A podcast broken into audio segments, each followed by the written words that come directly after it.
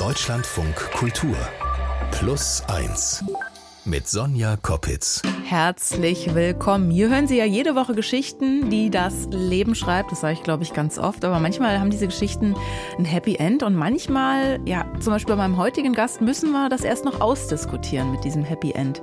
Beate Kote ist heute bei mir zu Gast. Äh, sie kommt aus Berlin und sie war 44 Jahre alt, als die ersten Symptome aufgetreten sind. Das war 2010. Heute hat sie immer noch keine richtige Antwort darauf, woran sie leidet. Sie ist lange eine Patientin ohne Diagnose gewesen. Inzwischen gibt sie sich selbst die Diagnose Arschkarte in Gold. Dabei will sie nur wissen, was sie kaputt macht. Wie sie damit umgeht, in welchen Momenten sie der Mut verlässt und was ihr Kraft gibt, darüber sprechen wir heute. Hallo Beate. Hallo Sonja, danke, dass ich da sein darf. Da machst du gleich einen Daumen hoch. Ich habe alle Zahlen richtig gesagt, mir alles richtig gemerkt. Ja, super. Hm? Wir kennen uns ja eigentlich bisher nur so flüchtig vom Fußball, äh, sehen uns da ab und zu mal im Stadion bei Viktoria Berlin in mhm. Lichterfelde auf der Tribüne. Und wenn man dich da so sieht, ähm, dann denkt man, was für eine patente Frau. Du bist immer super gestylt, das fällt mir immer sofort auf. Heute hat es auch so einen grünen Schal, passend zu deinem grünen Lidstrich. Du strahlst Selbstbewusstsein aus und gehst auch offen auf die Menschen zu. Also ich glaube, wir sind ja auch einfach immer mal so ins Gespräch gekommen.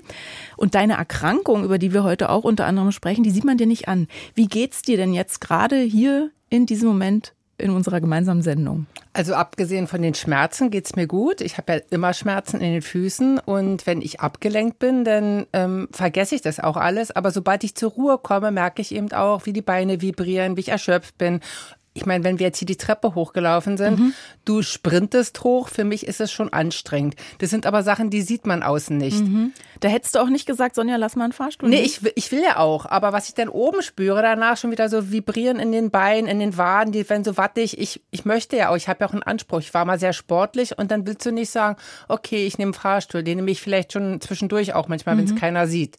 Aber bei mir war das immer so, dass ich eher gesagt habe, ich schaffe die Sachen und bin auch immer ein fröhlicher, positiver und zuversichtlicher Mensch. Bin ich ja immer noch. Mhm.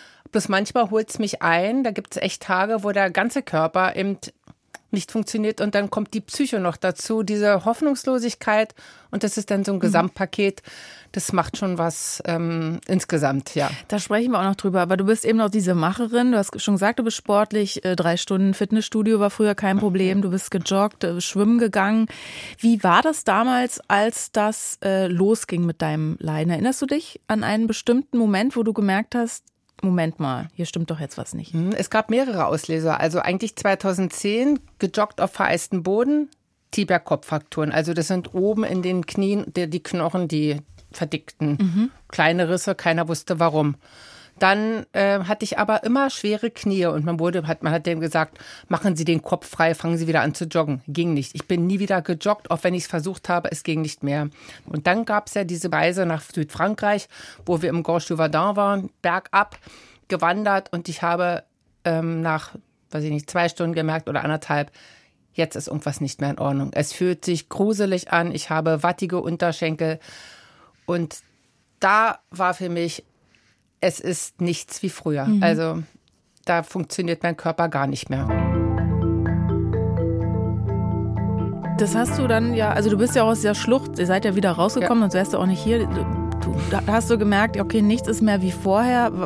Was war los? Also wie hat sich dein Leben dann ab diesem Zeitpunkt eigentlich geändert? Naja, dann fängst du eben an, weiter die Ärzte aufzusuchen. Vorher war ich ja auch schon bei Neurologen, die haben gemessen, keine Auffälligkeiten. Ich bin dann in die neurologische Klinik in die erste gekommen, Verdacht auf MS, Verdacht auf ALS, das geht ja, man geht das ja alles durch und ähm, Nervenwasserentnahme aus dem Rücken. Also das Gesamtpaket, was schon sehr belastend ist, weil man ja immer mit so Verdachtsdiagnosen konfrontiert wird. Und am Ende, ja, wirst du entlassen mit ja, Verdacht auf Psychosomatik. Mhm. Also da wird dann, du hast schon angesprochen, also wird dann auch viel auf den Kopf geschoben, auf die Psyche. Ähm, und du sagst auch, also nicht zu wissen, was man hat und warum sich der eigene Körper vielleicht auch so, so seltsam verändert, also seltsam anfühlt, ist eine enorme Belastung. Du willst ja oder du wolltest ja unbedingt eine Erklärung dafür haben. Deswegen hast du dich natürlich eben auf Diagnosesuche begeben.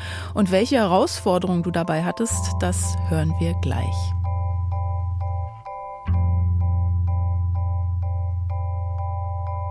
Nichts ist mehr wie vorher. Schwächegefühl und Schmerzen in den Beinen, so ein Kribbeln. Gewebe bildet sich zurück. Das war der körperliche Zustand von Beate, meinem heutigen Plus eins nach einem Frankreich-Urlaub. Da begann ja eigentlich dein langer Leidensweg und die Suche nach einer Diagnose. Du warst beim Neurologen, hast du gesagt. Du warst auch beim Orthopäden in Kliniken, wo, was man halt alles so macht, ne? Was wurde dann alles äh, wie untersucht? Naja, wenn du jetzt dreimal in der Charité warst, einmal am Asklepios, einmal in der Havelhöhe, also auch in verschiedenen Kliniken in Deutschland, im, in, in München. Ich war in einer Spezialsprechstunde für Muskelerkrankungen. Und am Ende kommst du eben immer wieder raus und es sind, wenn keine messbaren Werte da sind, dann hast du auch nichts. Mhm. Dann kann es nur psychosomatisch sein. Ja, es ist ja aber auch bekannt, dass äh, Frauen durchaus als Patientinnen weniger ernst genommen werden als Männer. Meine Mutter hatte eine Krebsdiagnose damals und hat auch die Erfahrung gemacht, wurde also erstmal nicht entdeckt und sie wurde von Pontius zu Pilatus geschickt. Hast du da auch manchmal das Gefühl gehabt, hallo, nimmt mich mal jemand ernst hier mit meinen Beschwerden? Ich meine, ich weiß ja nicht, was so die Ärzte erleben, aber ich kann mich an einen Neurologen in der Charité erinnern, dem hatte ich mein Problem erzählt und weil nichts gefunden wurde, meinte er dann zu mir abschließend, na, so eine Patientin wie Sie kenne ich, nee, so eine Frauen wie Sie kenne ich. Sie bekommen ein Antidepressivum von mir. Mhm. Das war dann seine Aussage und ich habe nur da gesessen, den Kopf geschüttelt, weil niemand kennt seinen Körper so gut wie man selber. Und ich kann den Unterschied feststellen zwischen ausgepowert und mhm. erschöpft sein oder Schmerzen, die sich komisch anfühlen. Und Wieso kann ein Arzt von außen in mich reingucken und sagen, okay, was Sie haben, das kann nur das und das sein? Oder mir wurde gesagt, na, deine, du machst eben immer so viel, deine Beine wollen nicht mehr so ein Quatsch. Also ich habe auch keine äh, schwere Kindheit gehabt oder was man mir alles unterstellen würde. Ich war immer happy bis dahin. Mhm. Es gab ja auch eine Situation, da wolltest du, glaube ich, eine Krankschreibung äh, verlängern lassen oder so. Das war auch nicht so schön. Ja, das war ähm, auch bei einer Neurologin, aber bei einer anderen. Man macht ja dann Hopping und dann heißt es immer, na, Patientin macht Ärztehopping. Ja, aber wenn man nirgends irgendwie vollgenommen wird und man hat ja auch immer doch schon, man wird schon ernst genommen, aber man hat ja die Hoffnung, dass irgendjemand anderes dann doch vielleicht nochmal mhm. die, die, die Idee hat, was es sein könnte. Also hast du dich immer nach so, warum, also hast dich immer gefragt, was ist es? Ich will da eine Antwort. Genau, und das ist mir eben auch oft so gegangen, dass ich eben ähm, von Praxismitarbeitenden das Gefühl bekommen habe, ähm, naja, die schon wieder und die tut ja nur so. Und einmal wurde auch laut in den Raum reingerufen, als ich nur eine Verlängerung haben wollte. Ich habe ja dann irgendwann eine Rente bekommen. Ich bin jetzt erwerbsunfähig. Zum Glück dankbar, ich muss nicht arbeiten, weil es mir geht, man sieht ja auch nicht, wie es mir morgens geht, wie schwer es mir vormittags oft geht, mhm. ja. Und die meinte dann auch nur, naja, ich kann ja auch mal so krank machen wie die da, dann können alle sehen, wo sie bleiben. Und das war für mich so schmerzhaft auszuhalten, weil ich dachte, auch normalerweise hätte ich dich in die Tasche gesteckt, mhm. ja, ich hätte dir äh, verbal was um die Ohren gehauen. In dem Moment konntest du gar nichts entgegen? Ich habe, es gab diese Phase, da war ich nur verzweifelt und traurig und ich war so klein, also wie man immer sagt, so klein mit Tut. Mhm ich habe in den letzten Monaten und Jahren habe ich eben, bin ich auch gewachsen an meiner Erkrankung. Da kommen wir später noch zu. Hm. Ähm, aber ich bin jetzt gerade noch mal an diesem Punkt hängen geblieben, was es ja auch zwischenmenschlich so ausmacht, wie man dann miteinander umgeht, ne? wenn jemand ist krank und wie reagiert das Umfeld, welche Auswirkungen hat die deine Erkrankung, auch diese Diagnose Odyssee, diese diese Arztsuche äh, zwischenmenschlich, also auch auf deine Familie, was macht das mit deiner Partnerschaft, wie gehen Freunde, Freundinnen, äh, deine Kinder damit um mhm. zum Beispiel? Also mit der Partnerschaft sensationell. Ich habe einen fantastischen Mann, der hat mich immer unterstützt, weil er mich auch kennt und der hat auch würde ich sagen, vielleicht nur einmal kurz angezweifelt, ob da vielleicht nicht doch was anderes sein könnte. Aber er hat mich ja im Alltag erlebt und auch immer, was ich will und was ich, wie ich gerne unterwegs bin.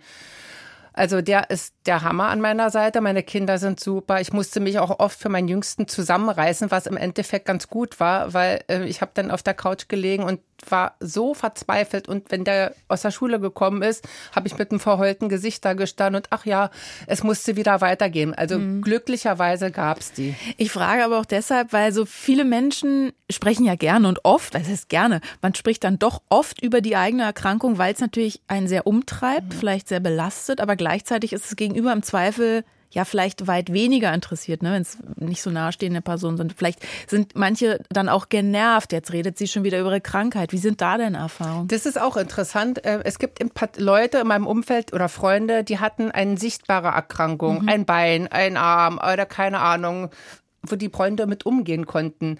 Bei mir, irgendwann wurde ich gar nicht mehr gefragt, wie es mir ging, weil klar, ich bin oft in Tränen ausgebrochen, weil nichts ist belastender, als wenn man nicht weiß, was man hat. Mhm. Und man spürt die Veränderung und merkt, wie es immer weniger wird. Also ich bin gar nicht mehr gefragt worden. Es gibt eben auch immer noch Leute, die mich immer noch nicht fragen, wie es mir geht. Und dann gibt es so interessant, da wo ich wohne, ein äh, Schneider, der fragt mich jedes Mal, wie es mir geht. Da dachte ich, super, geht doch, ja.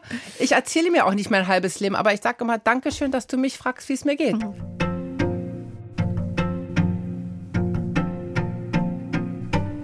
Du hast ja schon angesprochen, ähm, du bist äh, früh berentet. Mhm. Äh, also ich glaube seit deinem Anfang 50. 2017. Da warst mhm. du so 50 mhm. oder so? Ja. Also ja, sehr früh. Mhm. Was hat es mit dir gemacht? Weil wir uns in der Gesellschaft ja oft über unseren Job definieren. Also du hast erst beim Rententräger gearbeitet, bei Krankenkassen, du hast in der äh, Marktforschung gearbeitet und dann zack, 50 Rente. Einerseits war ich erleichtert, weil es mir im körperlich wirklich sehr schlecht geht. Ja, immer noch auch wenn ich mal sage, ich gehe die Treppe hoch und runter, es geht mir schlecht. Ja. Ich überlege, wie weit ich laufen kann. Also, und das ist schon ein Zeichen, das geht, es ist nicht normal. Und dann war ich wieder ganz traurig darüber, dass ich eben berentet bin, weil ich habe mir mein Leben mit 50 anders vorgestellt. Ich hätte ähm, jetzt rückblickend, was ich so geschafft habe in meiner letzten, in meinen letzten, würde ich sagen, zwei, drei Jahren meiner Krankheitsphase, äh, hätte ich noch ähm, viel vorhaben können. Ja. Und an der Stelle, und ich finde, das ist so diese Frage, die so über allem schwebt, und da können auch andere Leute, glaube ich, andocken. Also wenn sie jetzt zuhören und nicht unter einer noch nicht diagnostizierten Erkrankung leiden, aber einfach, wenn man so ein Schicksal hat, mit dem man vielleicht jetzt gerade nicht so gut umgehen kann oder was man eigentlich auch nicht haben will, was man sich nicht gewünscht hat, wie kann man das besser akzeptieren? Weil wegwünschen geht nicht. Also das ist die Frage und die werden wir versuchen gleich zu beantworten. Wir erweitern unser Gespräch um eine weitere Person und holen eine Psychologin dazu 1. Die Antwort. Nicht zu wissen, was man hat und warum sich der eigene Körper so seltsam verändert, ist eine Belastung. Man will einfach nur eine Erklärung dafür haben. Das sagt Beate, mein Besuch heute bei Plus eins. Aber es gibt ja nicht auf alles eine Antwort. Und auch wenn diese Rubrik so heißt, ist es leider nicht immer so leicht. Aber fragen darf man natürlich trotzdem. Und deswegen wollen wir heute lernen und erfahren, wie kann man das eigene Schicksal besser akzeptieren. Und darüber sprechen wir mit Dr. Doris Wolf. Sie ist Diplompsychologin und Psychotherapeutin und hat diverse Ratgeberbücher veröffentlicht, auch zum Thema Schicksalsschläge, zum Beispiel äh, Trennung, Trauer, Todesfall und so weiter. Hallo, Frau Dr. Wolf. Hallo, Frau Kopitz. Erkrankungen, schlimme Diagnosen oder auch Trennung, Verlust, also einfach Schicksalsschläge, die entziehen sich ja oft unserer Kontrolle. Wie nehme ich solche Dinge an, die ich nicht ändern kann? Ja, also das ist nicht so, dass ich jetzt mich entscheide, ja, ab heute nehme ich das an und das Schicksal hat es mir so gegeben, sondern man, mir das laufen da verschiedene Phasen. Und diese erste Phase, das ist gewöhnlich eine Phase, wo äh, wir eigentlich gar nicht glauben können, dass uns das passiert. Ja, also es ist, es ist, ist unwirklich. Und dann kommt eine Phase geballt mit allen Gefühlen, die wir haben. Wut, also Hadern, wie ungerecht das Schicksal ist Selbstmitleid, was für ein armer Mensch man ist, Angst, was bringt die Zukunft und auch Trauer, was wir alles nicht mehr haben können und dürfen. Und dann kommen wir in eine Phase rein, wo es darum geht, ähm, das anzunehmen, mhm. was, was mir widerfahren ist. Und dann schwanken wir immer zwischen diesen beiden ja. Phasen, zwischen dem, dem Hadern und Aufbrechen der Gefühle und dem, dass ich langsam lerne, es ist so, wie es ist und ich will mich damit arrangieren. Ich will noch kurz einen Schritt zurück, weil Beate, du hast gerade so genickt bei dieser Phase des Haderns und wieso ich. Also wenn uns was Schlimmes widerfährt, dann dann hadern wir ja mit dem Schicksal, begeben uns vielleicht auch manchmal in die Opferrolle. Ich habe da auch Selbstmitleid, man resigniert vielleicht, äh, wir sind passiv, man denkt, ich kann ja eh nichts ändern, wieso gerade ich starre, wie kann ich mich davor schützen, in diesem Selbstmitleid unterzugehen? Wir müssen es erstmal akzeptieren, dass es da ist. Es gehört am Anfang einfach mit dazu. Und dann, nach einer Weile, ist es eigentlich kontraproduktiv, weil dann äh, blockiere ich mich mit all den Möglichkeiten, die mir vielleicht noch offen stehen.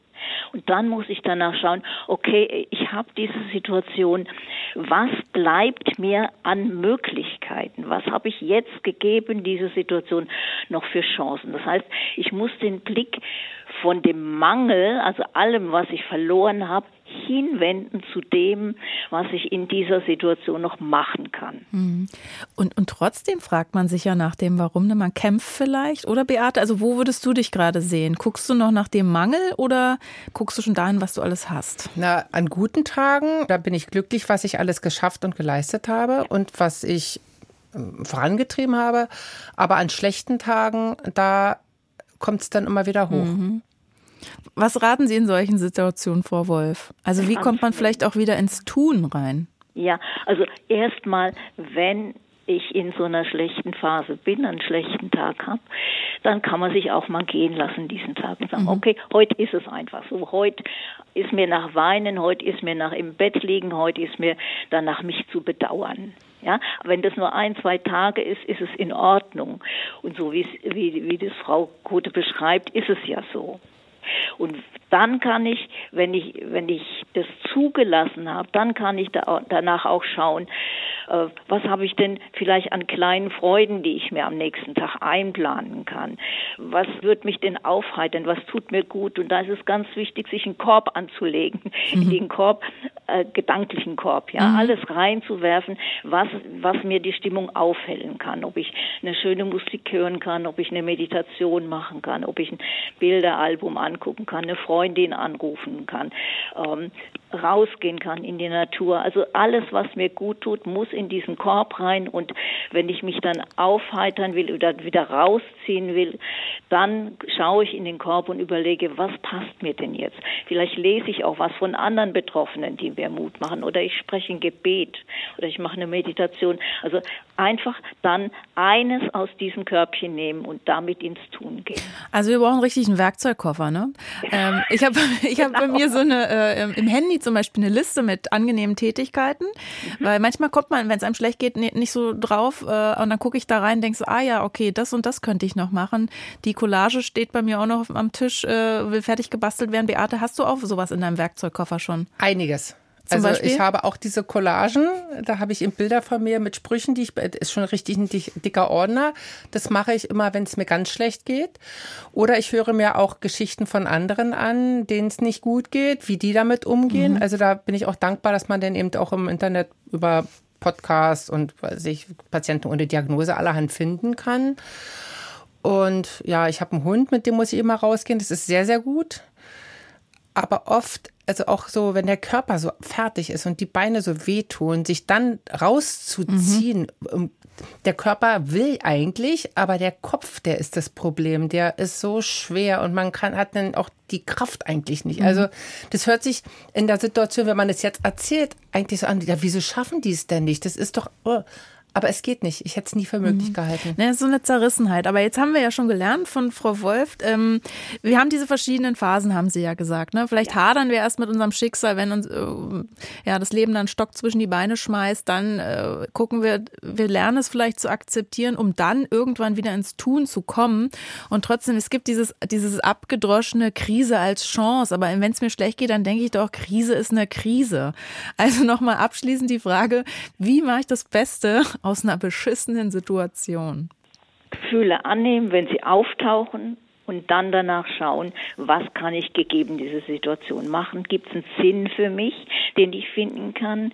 Gibt es irgendwas, was mir die Krise sogar ermöglicht? Ja, manchmal mhm. ist es so, man hat Kontakt zu Menschen, die man vorher, da hätte man vorher nie Kontakt bekommen oder beschäftigt sich mit Dingen, die dann so bereichernd sind, wo man vorher gar nicht auf die Idee gekommen wäre.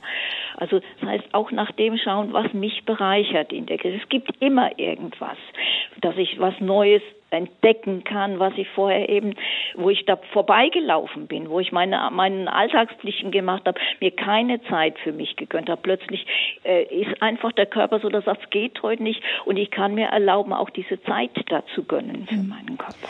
Das sagt die Psychologin Dr. Doris Wolf. Und als würden Sie Beate Kote persönlich kennen, haben Sie eben ein ganz wichtiges Stichwort gesagt, Frau Wolf, was die Krise alles so ermöglicht. Und darüber sprechen wir nämlich gleich hier bei Plus Eins. Vielen Dank, Frau Wolf. Dankeschön, Frau Kowitz. Tschüss. Und Frau Kote. Tschüss, Ciao. Frau Wolf. Und wenn Sie auch eine Frage aus dem Leben beantwortet haben wollen, dann schreiben Sie uns gerne eine Mail an plus1.deutschlandradio.de.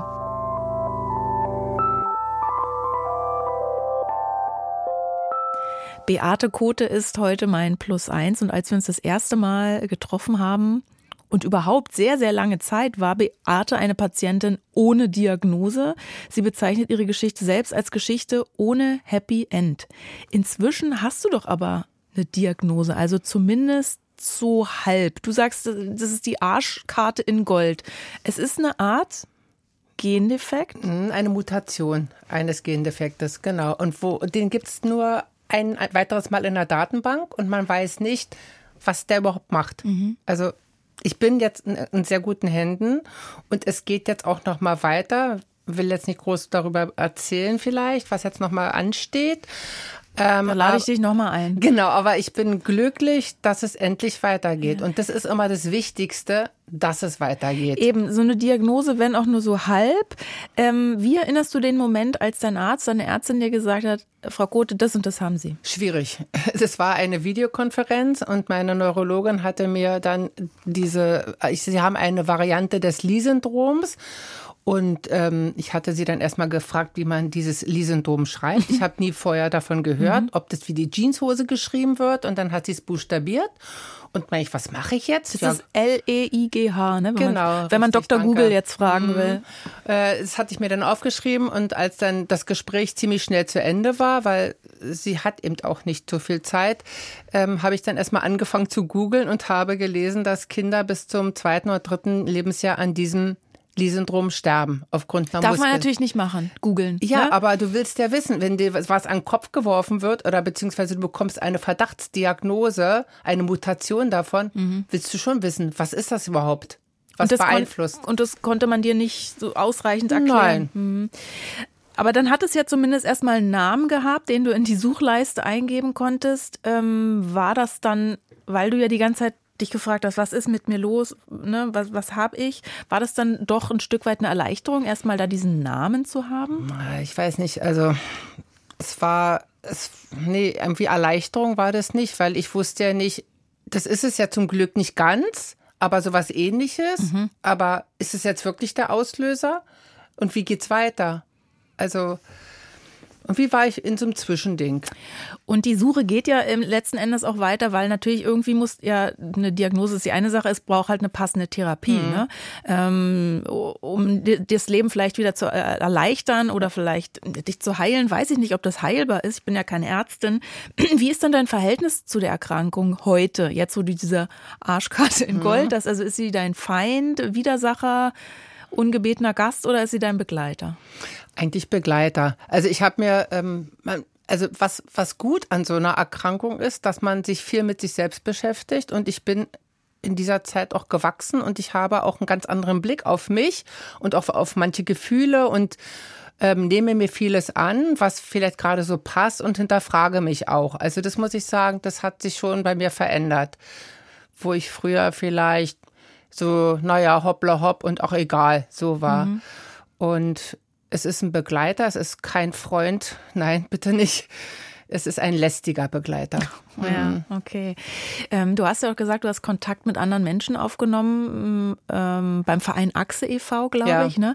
Was empfiehlst du denn anderen Menschen ohne Diagnose? Weil wir erstmal so drüber sprechen, vielleicht mit Menschen, denen es so ähnlich geht, ähm, kenne ich aus eigener Erfahrung, ist erstmal erleichternd. Es heilt einen natürlich nicht. Welche Erfahrung hast du da gemacht? Also was ich schwierig finde, ist, wenn man in irgendwelchen ähm, Foren unterwegs ist, weil da ist alles. Da äh, hat man sofort von ALS bis MS alles und alle sind panisch in so einem Forum. Also das geht gar nicht. Was ich wichtig finde, egal ob man gesagt bekommen, macht Ärztehopping oder sowas, es bringt einen immer weiter. Also kann ich nur empfehlen. Diesen ja, Ping-Pong ist doch egal. Ich fand es immer gut, wenn ich einen neuen Termin hatte und man hat das Gefühl, man hat wieder irgendwas angeschoben und es kann noch mal geguckt werden. Ähm, kreativ sein finde ich super wichtig, aber es sind ja nicht viele kreativ oder es, aber manche entwickeln vielleicht irgendwas, was sie in der Zeit was sie machen, was sie vorher nie gemacht haben. Hast du ja auch gemacht. Ja. Also du hast ja schon die persönliche Entwicklung angesprochen, die du hattest, aber bist auch kreativ geworden, eben um mein Kopfkarussell zu äh, stoppen. Du hast zum Beispiel 60 Badekappen auf Styroporköpfen gestaltet. Was, was willst du damit ausdrücken? Was gibt dir das, dieses, dieses kreative Gestalten? Also anfangs war es so, dass ich ähm, im Schwimmbad eine Dame mit einer gelben Badekappe gesehen hat und überlegt habe, was kann man alles raufkleben? Und ich habe, ich kann nicht malen. Wenn ich sowas. eine Dame mit Badekappe sehe, denke ich immer so, ja, die, die Blumen aus den 70ern, gut. Also ich habe als Kind, auch das habe ich mal irgendwo gelesen, als Kind habe ich schon sehr viel und gerne geklebt. Also das ist es, was ich kann und habe dann gedacht, gut, was kann man alles was Besonderes machen und habe die ersten drei Badekappen gestaltet mit Teebeuteln und ähm, was war Zucker oder so und habe es Freunden gezeigt und die meinen, ja ist doch super, mach doch weiter. Und für mich war das eigentlich, glaube ich, ganz gut im Kopf. Ich hatte einen Prozess, mhm. ich konnte immer weitermachen. Materialien gibt's genug, Köpfe konnte ich bestellen, Badekappe bestellen. Ja, und dann hieß es, Mensch, mach doch mal eine Ausstellung. Dann kam eine Freundin von mir mir, meinte, du kannst nicht die ganzen Badekappen immer hin und her transportieren, das ist zu gefährlich, die Backerbsen, die gehen kaputt oder die Wattestäbchen knicken ab. Und ähm, ich fotografiere die. Und so ist es gekommen, mhm. dass meine liebe Freundin Katja die Badekappen fotografiert hat. Und dann haben wir durch einen Zufall ein Bild von einer Badekappe, die heißt Tringer Trinkrohr mit Strohhalm drauf, vergrößert und ein Freund von uns kam zum Geburtstag. Also entschuldige, wenn ich dir auf die Brust gucke, das, das ist nur, weil die heute genau, auf deinem T-Shirt drauf genau. ist. Genau. Ja. Und die, äh, das Bild stand dann da und er meinte, hey, mach doch eine Ausstellung mach doch eine Ausstellung bei mir im Vorraum in der alten Melzerei. Ja, und das haben wir gemacht. Und es ist jetzt nicht die letzte, die erste letzte Ausstellung von dir gewesen. Du hast ähm, auch aktuell äh, eine Fotoausstellung über Kiezkneipen. Da gab es letztens einen Fernsehbeitrag mhm. über dich. Da habe ich so gesagt, was machst du denn alles? Ne?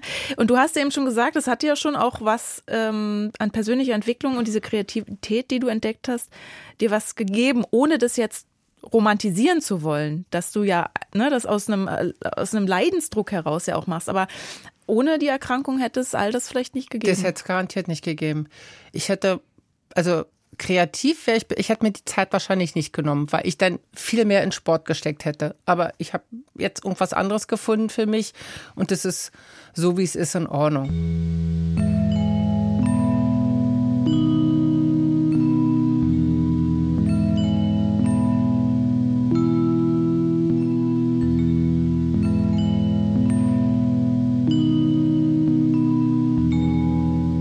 Was ich aber noch sagen möchte, ich habe durch diese ähm, Kreativität mit den Badekappen und diesen Beatcaps, das, so nennen wir uns, Beate, Katja und ihre Kappen, konnte ich eben auf Patienten ohne Diagnose aufmerksam machen. Und da wurde eben auch in allen Berliner Zeitungen und RBB und auch Radio 1 im Bikini Berlin war ich Deutschland von Kultur. Ja, also da haben wir eben tolle Werbung machen können. Und auch jetzt ist am 29.02. ist der Tag der seltenen Erkrankung und da wird deutschlandweit wieder aufmerksam gemacht auf äh, Patienten mit seltenen Erkrankungen und diesmal ist auch ein Beitrag von mir dabei und er wird ganz groß im Hauptbahnhof hängen und ich mhm. bin so dankbar, dass ich mich endlich nach so vielen Jahren auch wenn ich keine richtige feste Diagnose habe, weil es ist, kann sein, dass es noch was anderes dazu kommt endlich sichtbar machen konnte. Und das war für mich immer wichtig. Also die Kreativität, dass das jetzt auch alles sichtbar ist, gibt dir Kraft. Und du hast natürlich einen Mann, du hast drei erwachsene Kinder, du hast einen schwarzen Riesenschnauzer-Mix, Kati. Ähm, Freunde. Und Freunde, natürlich, das kannst du auch laut sagen, musst ja, du nicht flüstern. Ich dachte, du wolltest aufzählen. Also ich nee, genau, ich wollte, die Frage ist, äh, die, wie ich jetzt quasi zum Schluss noch wissen will, also was gibt dir noch Kraft, immer, immer weiterzumachen? Ich habe ein super gutes Netzwerk von Freunden. Ich kann immer unterschiedlich auf Freunde zugreifen. Das ist klasse. Mal passt die, mal passt die, mal passen. Ich mache trotzdem immer noch eine Menge. Und das ist das Schöne, dadurch, dass ich eben ähm, meine Rente habe und eben auch viel ausruhen kann zu Hause und mir meine meine Wegstrecken einteilen kann, kann ich auch halbwegs am normalen Leben teilnehmen, eben auch zum Fußball mhm, gehen ja. und dann vielleicht mal auch eine Stunde stehen. Ja. Aber ich könnte jetzt nicht, sagen wir mal, zu einer Demo gehen und dann irgendwo äh, Kilometer lang laufen und wieder nach Hause.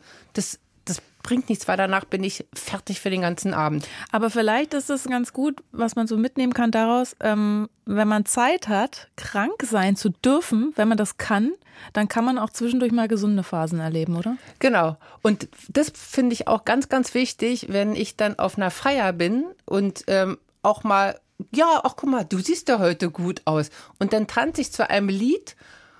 Ach, guck mal, so schlimm kann es doch gar nicht sein. Sie sieht ja gut aus und sie kann ja tanzen. Also, aber normalerweise hätte ich den ganzen Abend getanzt. Mhm. Aber für den Moment stimmt es, ja. du kannst tanzen.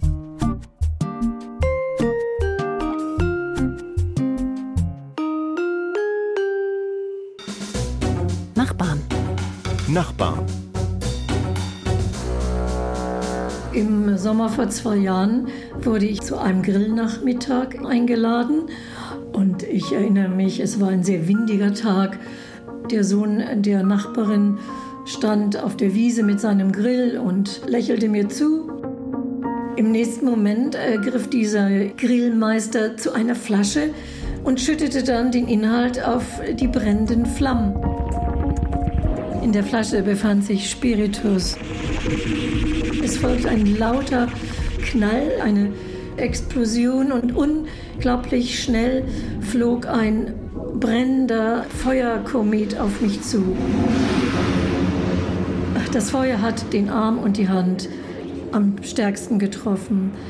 Es waren schmerzhafte Monate und bis heute sind Vernarbungen da und Unbeweglichkeit in zwei Fingern ist geblieben.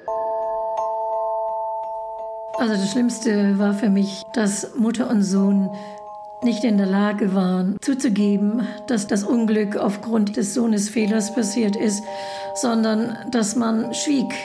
Das war das Schlimmste. Wir grüßen uns zwar noch und sind verhältnismäßig freundlich, aber für mich ist eine Unterbrechung geschehen und ich kann auch damit umgehen, dass ich jetzt nicht mehr diese nahe Beziehung zu ihr habe. Beate Kote ist mein Plus eins heute. Bevor wir uns verabschieden, Beate, was würdest du jetzt über dein Leben bis zu diesem heutigen Tag mit und ohne Diagnose sagen? Ist es eine Geschichte mit oder ohne Happy End? Ähm, so wie sich alles aktuell entwickelt, hoffe ich noch, dass ich ein Happy End kriege. Ich bin auch gerade ganz zuversichtlich. Also ich weiß jetzt nicht, was kommt, was herausgefunden wird, aber ich denke mir einfach nur, die ganze Entwicklung in den letzten Monaten, das muss eine tolle, eine tolle Geschichte werden. Davon bin ich überzeugt, Beate. Danke für deinen Besuch heute. Toll, danke, dass du mich eingeladen hast. Hat mir Spaß gemacht. Tschüss. Tschüss. In unserer anderen aktuellen Podcast-Folge hören Sie eine Geschichte, die zeigt, wie man auch in ausweglosen Situationen die Liebe finden kann. Alia und Ingos Liebe, die nimmt gerade so richtig Fahrt auf. Da wird bei Ingo ein Hirntumor entdeckt. Man prognostiziert ihm noch eine Lebenserwartung von sieben Jahren. Dann habe ich mir eigentlich nur eine Frage gestellt, dass Beziehung und Liebe ähm, sagen wir, zeitlos ist. Mit Ingo habe ich einfach eine tiefe Liebe. Wieso sollte ich diese sieben Jahre nicht nutzen, die einfach wunderschön werden könnten, nur dafür, dass er einfach ein bisschen sterblicher ist als ich. Es geht also um starke Gefühle, um begrenztes Glück und darum, dass Alia für ihre Liebe irgendwann auf Distanz gehen muss. Wie sie kämpft, hören Sie bei Plus 1. Plus eins ist ein Podcast von Deutschlandfunk Kultur. Autorin der Nachbarschaftsserie Sonja Heitzmann. Technik Christiane Neumann. Producerin Julia Eickmann und Moderation Sonja Koppitz. Ich bin nächste Woche auch wieder für Sie da, also bis dahin. Tschüss.